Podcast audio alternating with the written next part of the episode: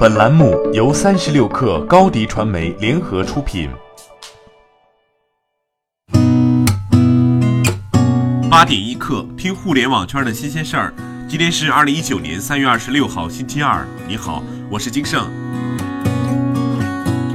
首先来关注苹果发布会。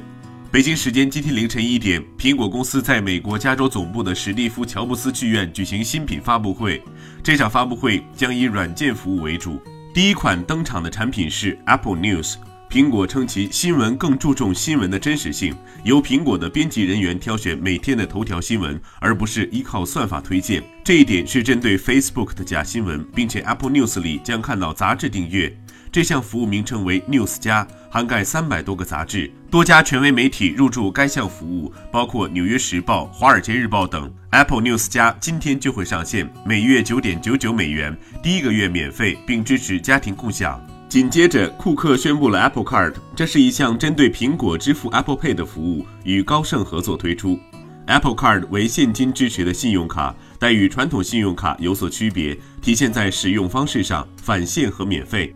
当库克说出 iOS 已经是全球最大的游戏平台时，随即苹果拿出了今天发布会的第三项服务 Apple Arcade。这是一项游戏订阅服务，会在 Apple Store 设置独立的分类显示，只需订阅后就可以玩所有 Arcade 服务内的游戏。Apple Arcade 支持不同的设备同步运行，支持 iPhone、iPad、Mac 等跨设备。值得一提的是，跟流媒体游戏不同，Apple Arcade 订阅的游戏可以在不联网时随时玩。针对三月二十四号常德市一名滴滴司机被害案，昨晚滴滴创始人程维发朋友圈称，已委派柳青赶赴常德看望遇害司机家人，希望竭尽所能提供帮助，并感谢警方为陈师傅和家人讨回公道。事发后，滴滴的声明指出，目前滴滴已经成立了应急处置小组，一方面全力配合警方展开调查工作，另一方面已派出工作人员前往探望和慰问司机师傅家属，协助家属料理后续事宜，并将提供人道主义援助。声明最后表示，滴滴持续利用科技手段，保证行程全程有记录、可追溯，平台内刑事案件的破案率为百分之一百。滴滴相信凶手一定不会逃脱法律的制裁。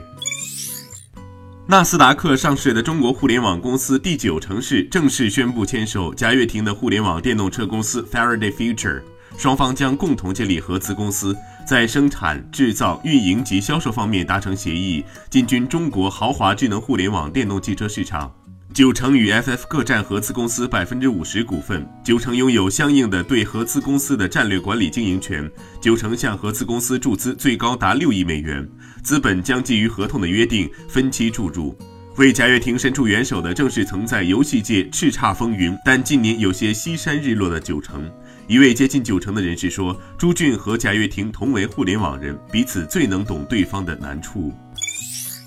贝壳找房宣布启动 D 轮融资，本轮融资由战略投资方腾讯领投八亿美元。贝壳找房 D 轮融资正在进行中，融资将重点用于在产业互联网领域的技术研发、产品应用创新以及优秀人才招募培养等。目前，贝壳找房在微信钱包九宫格中拥有独立入口，将面向十亿微信用户。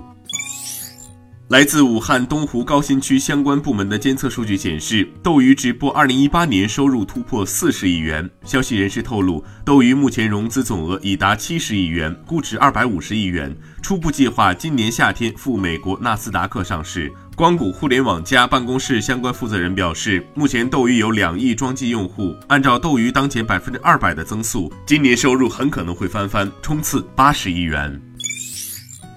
迪士尼收购二十一世纪福克斯旗下资产刚刚正式完成，就传出了裁员的消息。从现在涉及的离职人员来看，主要是市场营销和发行业务的负责人，包括福克斯国内发行总裁 Chris Arison、全球发行总裁 Kevin Campbell、产品战略及消费者业务发展总裁 Mike Dunn 等。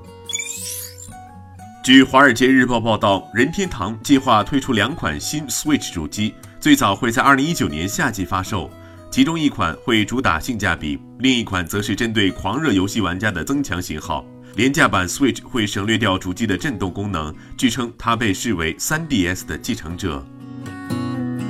好，今天咱们就先聊到这儿。责编：彦东，我是金盛，八点一刻，咱们明天见。